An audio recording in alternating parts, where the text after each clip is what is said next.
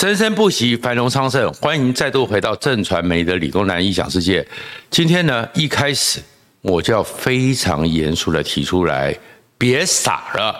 习近平并没有向拜登承诺二零二七不打台湾。别傻了，习近平并没有向拜登承诺二零二七不打台湾。习近平只是跟拜登。打了一个马虎眼。如果你关切这个频道，请记得按赞、分享和订阅，谢谢大家。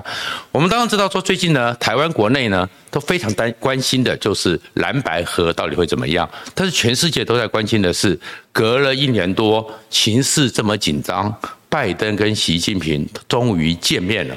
而见面的时候呢，台湾的很多媒体开始好像是说，其实习近平没有那么的凶狠。习近平在整个会议过程中告诉拜登说：“没有人向他说二零二七要打台湾，真相真的是如此吗？”其实国际外交有很多没没嘎嘎，习近平。并没有像我们的某些特定媒体的这样说，中国对台湾的恶意，习近平对台湾的恶意，其实还是非常的尖锐。回到这个状况，其实首先呢，我们要看的是，当这样一个重大的外交交往是他们的正式官方机构所公布的公告，还是新闻稿？其实都没有这句话。所谓的习近平没有说二零二七或二零三五要打台湾，是美国白宫的官员向路透社所讲的。可是里面的内容不要被台湾的特定媒体给故意的扭曲了。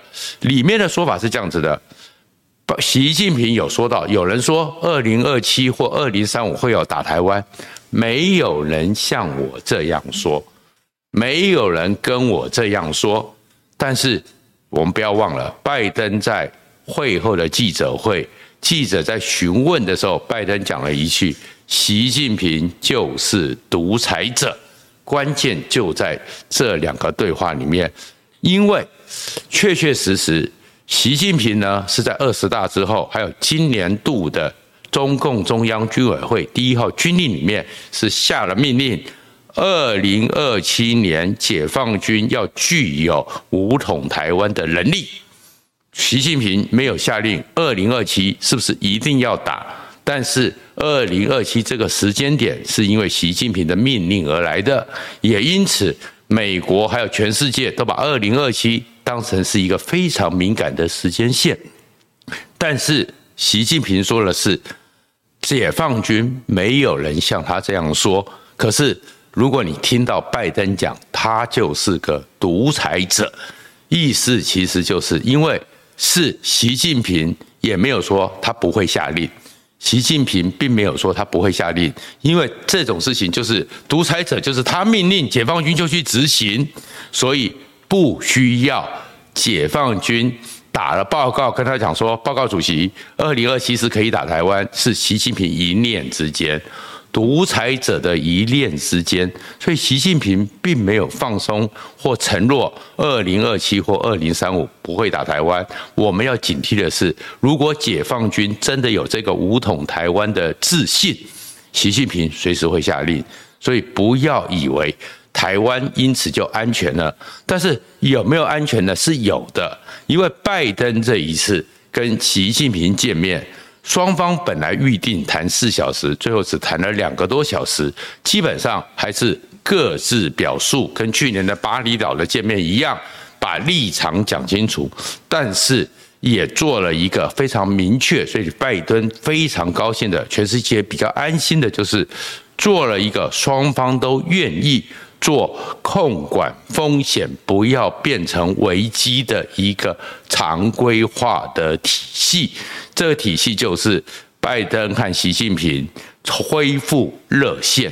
如果有什么状况的时候，红色的电话一拿起来，双方可以立即交谈，没有在已读不回、铃声响而不接电话。同时，也会去建立起。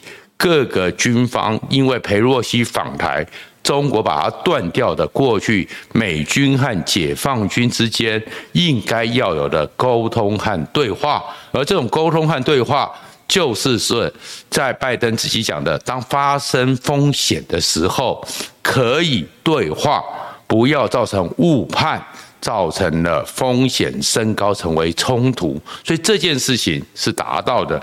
可是达到的时候呢，问题是，其实习近平有些事情也是没有向拜登承诺的。拜登有当面问习近平。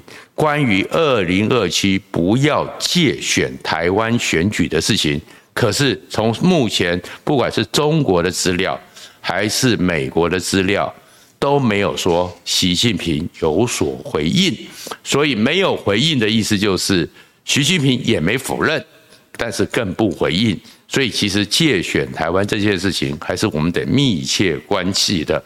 而另外一个呢，在中共中央央视里面，其实你也看到，习近平是有反呛拜登、反呛美国的。习近平讲的是一开场的时候，习近平直接对着拜登讲说：“想要改变一个国家是不切实际的，地球这么大。”可以容下美国和中国两个国家，两个重要的国家。哎，这话讲起来好像就是平铺直叙，可是习近平的心更大了。习近平其实野心也更大的，因为上一次他讲的是在跟奥巴马见面的时候，那时候中国人讲的，习近平讲的是太平洋这么大。可以容下美国和中国两个国家，可是从奥巴马进到拜登之后，习近平讲的是地球这么大，所以其实习近平还是展现了他认为在全球已经不只是在太平洋，他都要跟美国并驾齐驱，分庭抗礼。而拜登呢，也还是有拿到他所要的，就是因为对拜登来讲。为什么要做这个见面？因为他必须让全世界安心的发现说，因为大家都很担心，如果两头大象真的敌意螺旋不断的上升。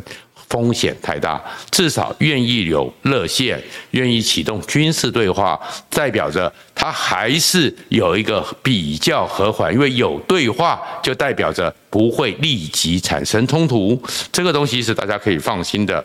而拜登呢，这样子也可以对美国有交代，因为美国现在内部里面。反中、反华、反共的情绪是越来越高，而美国即将进行总统大选，而这样一个总统大选其实已经在启动了。那他反共、反习近平是主轴，所以对于敌意螺旋，其实在民意上是越来越高的。而如果拜登没有办法展现说东欧旅我可以 control 他”，那拜登其实是岌岌可危。所以拜登拿到他所要的，但是习近平。他为什么要去呢？习近平也有他所想要的，所以从《华尔街日报》来讲，习近平现在当然知道中国内部的问题太严重了，而这严重里面经济的问题如果搞不定，怀念李克强其实就是他的一个风险。不过李克强呢，最近已经心脏病过去了，怎么过去的都是一个谜。但是经济还是搞不定，最重要的是。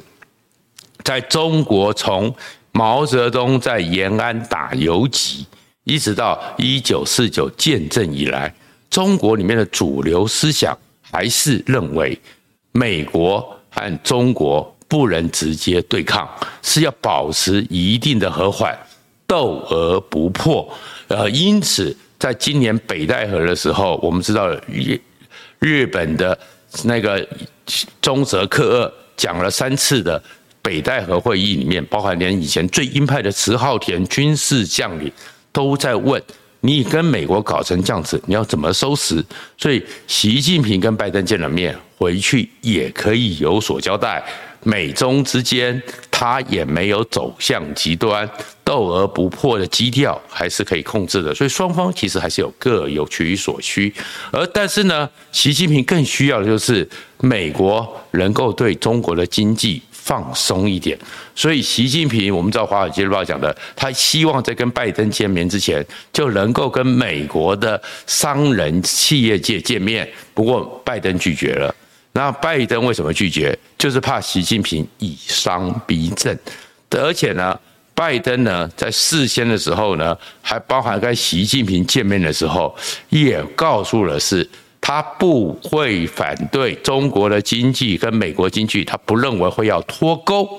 可是美国站在全世界经济自由的一个贸易自由贸易的一个立场，不接受。非市场机制的经济竞争行为，这意思就是告诉说，如果中国不改变他们偷机密、偷这种状况做情况之下，拜登不会放手美国对中国的晶片管制。如果美中国不能确保一些拿到的 AI 晶片，还有量子计算这些优先优先进的一个科技。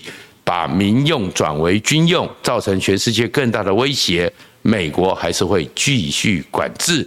而拜登在之前开记者会谈到拜习会的时候，也特别说，他当然非常希望十四亿的中国人都能够得到一个不错薪水的工作。其实这是在亏习近平，你治理下至少有六亿人一个月是赚不到一千块人民币的，但是。美国也不希望因为要去中国投资，就把很多商业机密给了中国移作他用。所以，其实，在经济这一块，拜登还是非常清楚的站到了一个他该有的立场。而习近平去了呢，当然也可以呢，也是向拜登做了一个表达。而这个表达是什么呢？这个表达是说。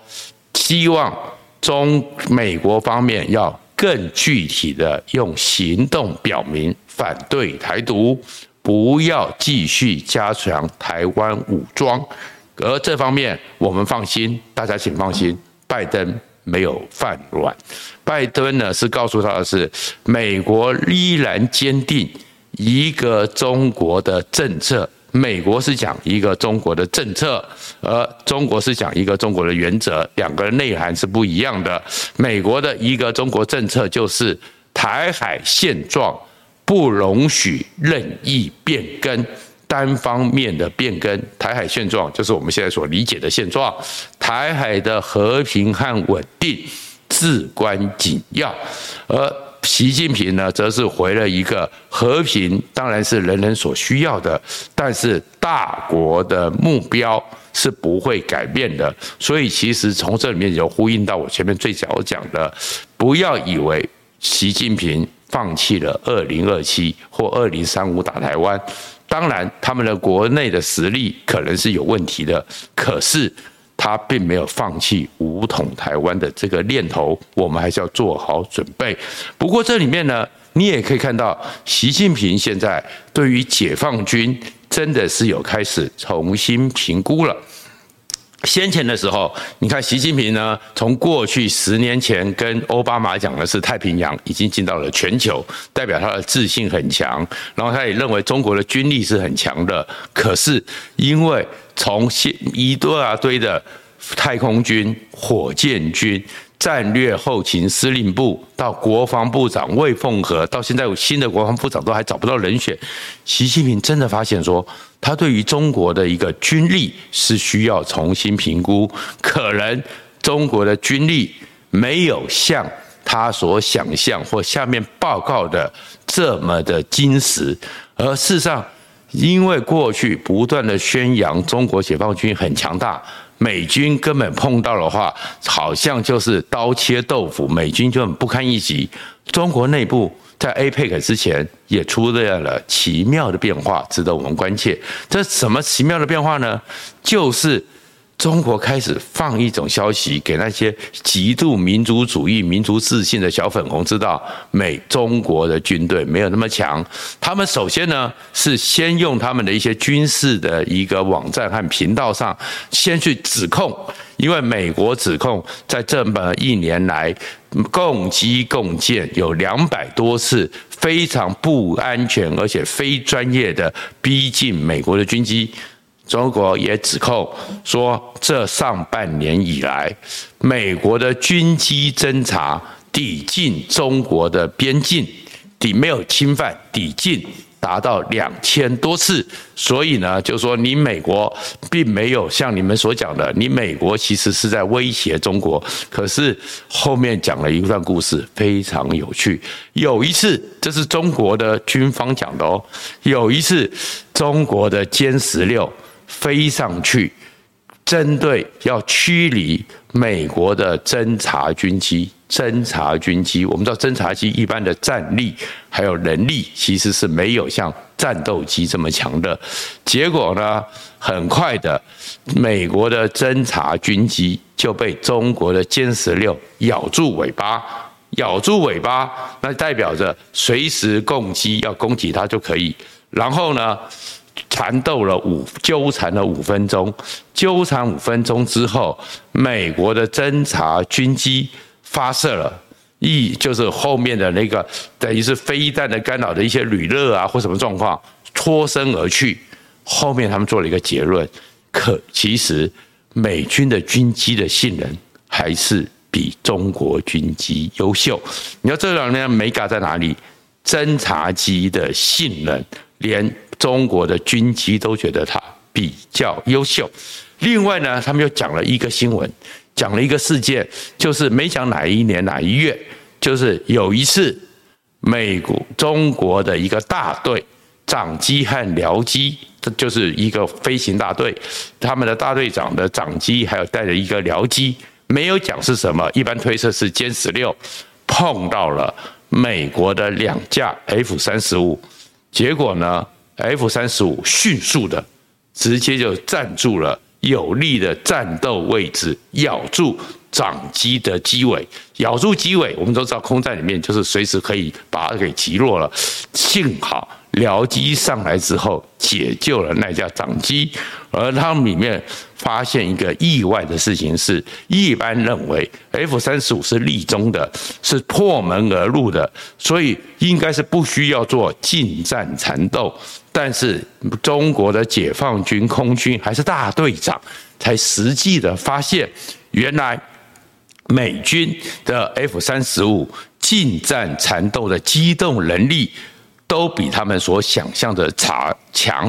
事实上呢，里面为什么要特别谈这一段？因为歼十六的母型还是中那个苏联的俄罗斯的苏凯二十七，而苏凯二十七的一个对手就是我们的 F 十六，而 F 十六和苏凯二十七这第赛的第四代战机，在国际战斗机里面都叫做近战缠斗之王。但是他们没想到，这种近战缠斗之王碰到了 F 三十五，应该是不需要近战缠斗，视距外攻击就非常强大，而且是力中第一等的，他们的近战缠斗能力都不如。那为什么中国开始要释放这些消息呢？是确确实实，习近平为什么没有讲说二零二七一定会攻击台湾？他可能已经发现二零二七年。其实以中国的军机的能力，中国解放军的能力，可能过去是有点夸大了，有点夸大了。美军的实力还是很强的。可是我们在这边呢，还是提醒大家一下：中国要解放武统或合统台湾，这个心是暂时都不会变的，因为他们的体制，也就是拜登讲的，他。就是一个体独裁者，他们的共产体制和国家运动的方式就是一个独裁者。我们还是要做好备战的准备，而因为其实备战永远它的成本低于真正的战争。我们不要因为某些人特定的，好像是说习近平不会打台湾了，在做政治宣传，就松懈了我们防范解放军只要有空隙，就把我们现在珍贵的自由的生活给夺去的一个危机。谢谢大家。